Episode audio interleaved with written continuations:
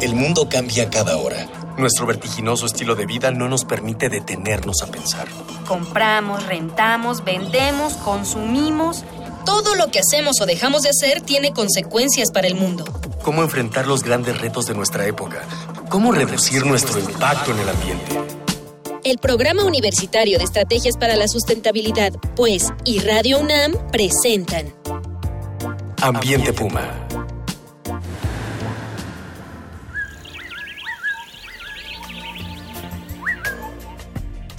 ¿Cómo le va? Soy Mireya Imas, directora del Programa Universitario de Estrategias para la Sustentabilidad de la UNAM y le doy la más cordial bienvenida a este nuevo horario dominical de su programa Ambiente Puma, voces, ideas y acciones sustentables. En la edición pasada, la primera edición de este programa titulado Festival Internacional Cervantino, la influencia de la ciencia en la cultura, nos acercábamos hacia esa 44 edición del festival que tiene, como usted sabe, lugar en la ciudad de Guanajuato, de la mano de la maestra Dalia Ayala, quien se encargó de coordinar la participación del programa allá en Guanajuato, a través de la exposición de científico, artista y loco, todos tenemos un poco. Estuvimos platicando sobre el papel de la ciencia en festivales de carácter cultural y de cómo la ciencia no está para nada reñida con el arte. Ciencia y arte han ido de la mano a través de la historia. Y para ello, para este viaje me acompaña en cabina la maestra en ciencias Dalia Ayala, jefa del área de educación ambiental del Programa Universitario de Estrategias para la Sustentabilidad. Dalia. Gracias. Muchas gracias por estar aquí otra vez con nosotros. Y bueno, antes de retomar la charla con Dalia, y como ya es costumbre en este programa, vamos a escuchar qué nos dijeron las y los jóvenes universitarios a la pregunta de qué manera puede tener la ciencia lugar en un festival cultural como el FIC.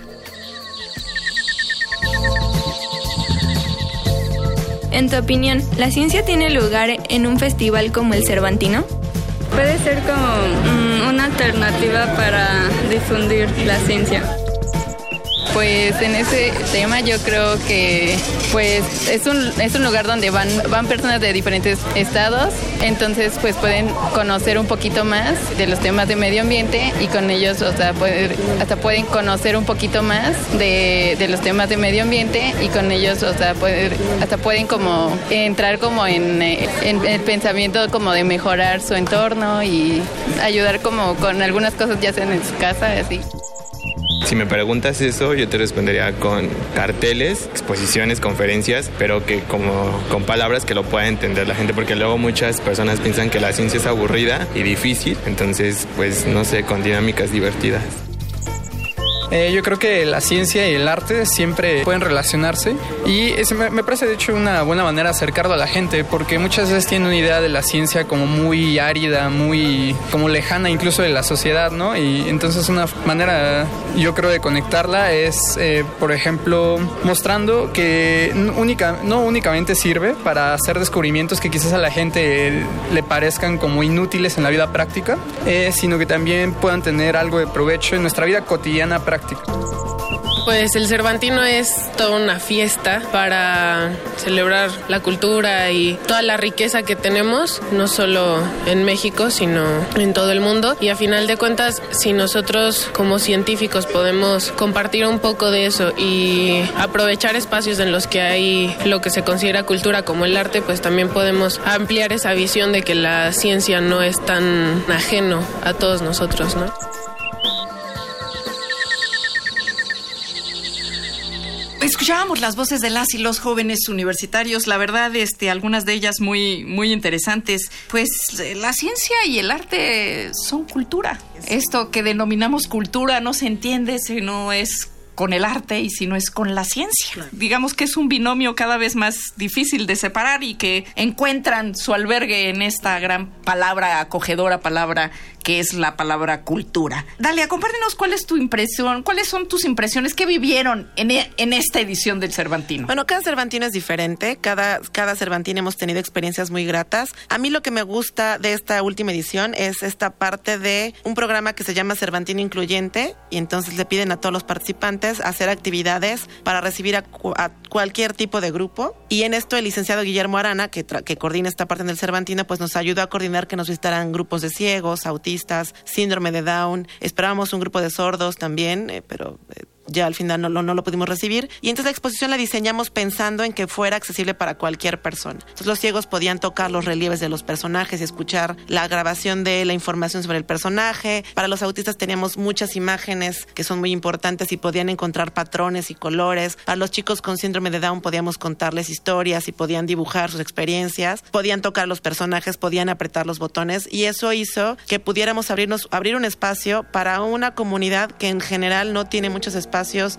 ni en los festivales de cultura, ni en los espacios cotidianos. Y es que luego nos, nos, cuesta mucho transmitir, ¿no? ¿Cómo transmitimos esas imágenes? ¿Cómo transmitimos esas, sobre todo cosas más visuales para personas por ejemplo, con discapacidad visual. Incluso el trato, ¿no? El, no es lo mismo guiar un grupo de personas que pueden ver en una exposición a un grupo de personas que no pueden ver. A uno tiene que ponerle atención a otros detalles, escucharlos. Pues sí, como capacidades diferentes, ¿no? Y cómo atendemos justo y esto muy Esa otra parte, o sea, nos abrimos a este otro esquema de, sí, porque no solo, no solo, los, que ven, ojos ¿no? Exacto. nos dicen todo y lo te pone un reto para hacer la exposición, es qué otras cosas sensoriales puede incluir para que otros puedan percibir el mensaje que yo quiero dar. Y eso fue un reto muy interesante para hacer esta exposición.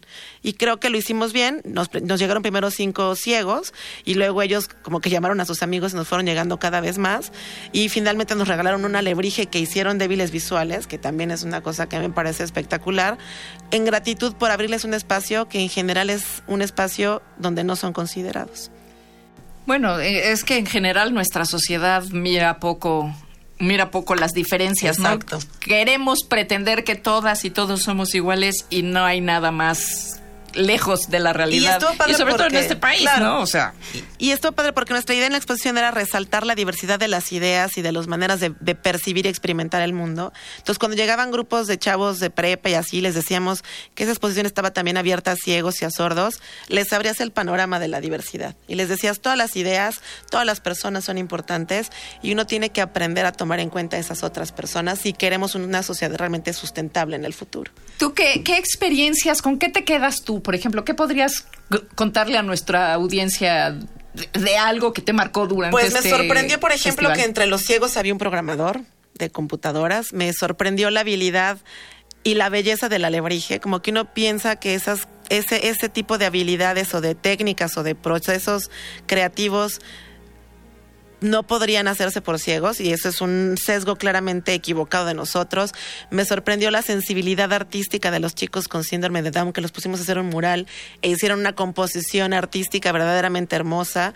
La capacidad y el amor de los autistas para trabajar con uno cuando se comprometen y cuando logran ponerte atención para encontrar detalles, para encontrar diferencias muy sutiles que uno pasa por alto. Entonces creo que para el equipo que estuvimos ahí fue una experiencia enriquecedora en todos sentidos, no solo desde el punto de vista profesional, sino personal. Nos, nos abrió un nuevo panorama sobre la diversidad, la inclusión, la comprensión, la aceptación, que nos hace bien a todos. ¿eh? Y, qué importante es hacerlo para cambiar conductas y cambiar percepciones y cambiar mitos y, cosas que traemos en la, en la cabeza llenas de basura, de imágenes prehechas y, predeterminadas. Totalmente ignorantes, da, ¿no? Da uno por sentado muchas cosas. Totalmente ignorantes, así es. Eh, cuéntanos algo, algo, alguna experiencia así puntual que te haya marcado en este. bueno, este me gustó mucho trabajar. Tenemos como trabajamos con Guillermo Arana para traer grupos. Eh, eh, parte del FIC incluyente era dar una plática de cine para ciegos que daba un colectivo con un chavo ciego.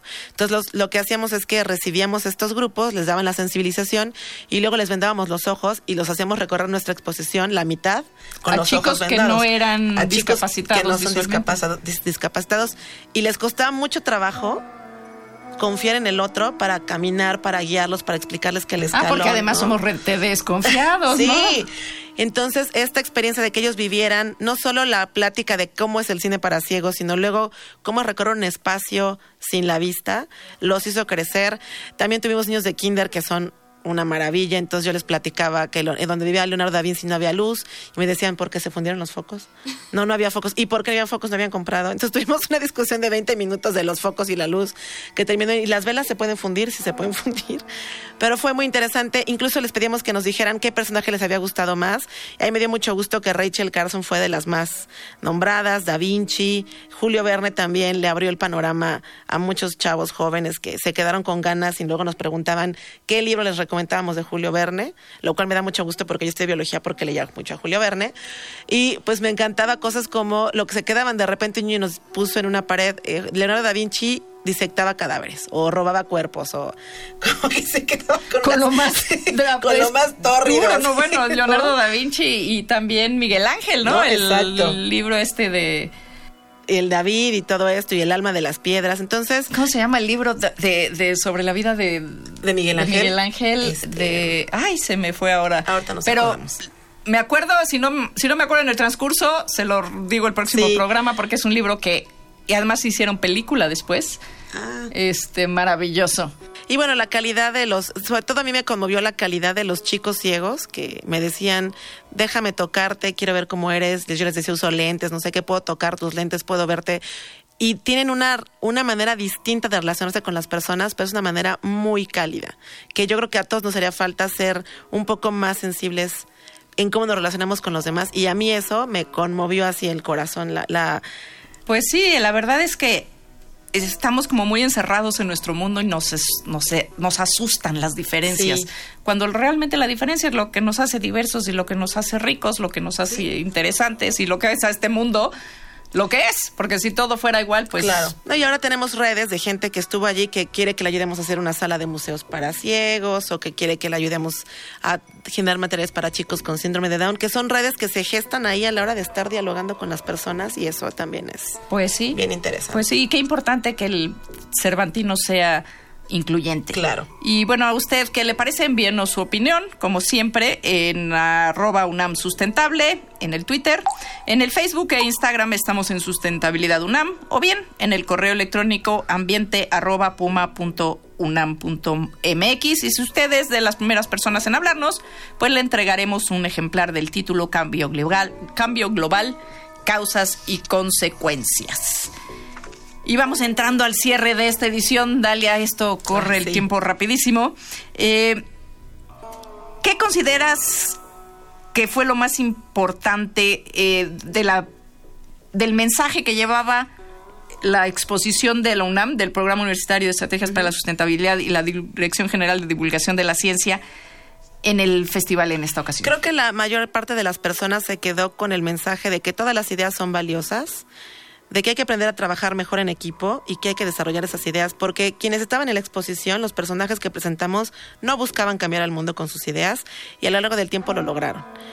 Y que cada uno de los que nos visitó valorara esa capacidad creativa que todos tenemos en el ánimo de construir soluciones para todos hacia el futuro. Y creo que eso fue un mensaje que los chavos y la gente que nos visitó lograron construir y quedarse. Y a mí me da mucho gusto y al equipo nos da mucho gusto haber logrado eso porque creo que eso es un paso más hacia una sociedad más sustentable en el futuro. Así es. Bueno, pues llegamos al final de esta edición. Dalia, muchísimas Al gracias. contrario. Este, y bueno, ya sabes, en una frase, una frase. Una frase. ¿Por qué no hay pretexto para integrar la ciencia y la cultura en todas nuestras actividades? Porque de esa manera vamos a encontrar mejores soluciones, vamos a crecer más como sociedades y vamos a lograr un futuro con bienestar para todos. Pues ahí tiene usted. Así concluimos una emisión más de Ambiente Puma. Le agradezco a Dalia Ayala haber estado aquí con nosotros. Ella es investigadora, digo, de- También la es. eh, ella es la responsable, perdón, de- del, del área de eh, Educación. para la sustentabilidad en el programa universitario.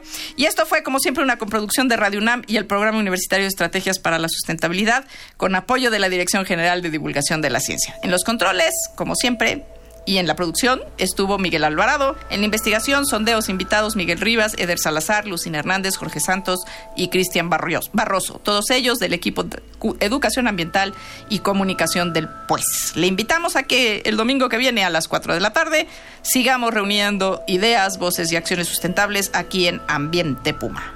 Hasta la próxima. Una pequeña acción. Un cambio de actitud. Nuevos hábitos. Y nuevas formas de entender y relacionarnos con el mundo. Paso a paso. Aportamos un granito de arena. Para construirnos un futuro. El Programa Universitario de Estrategias para la Sustentabilidad, pues, y Radio UNAM presentaron Ambiente Puma.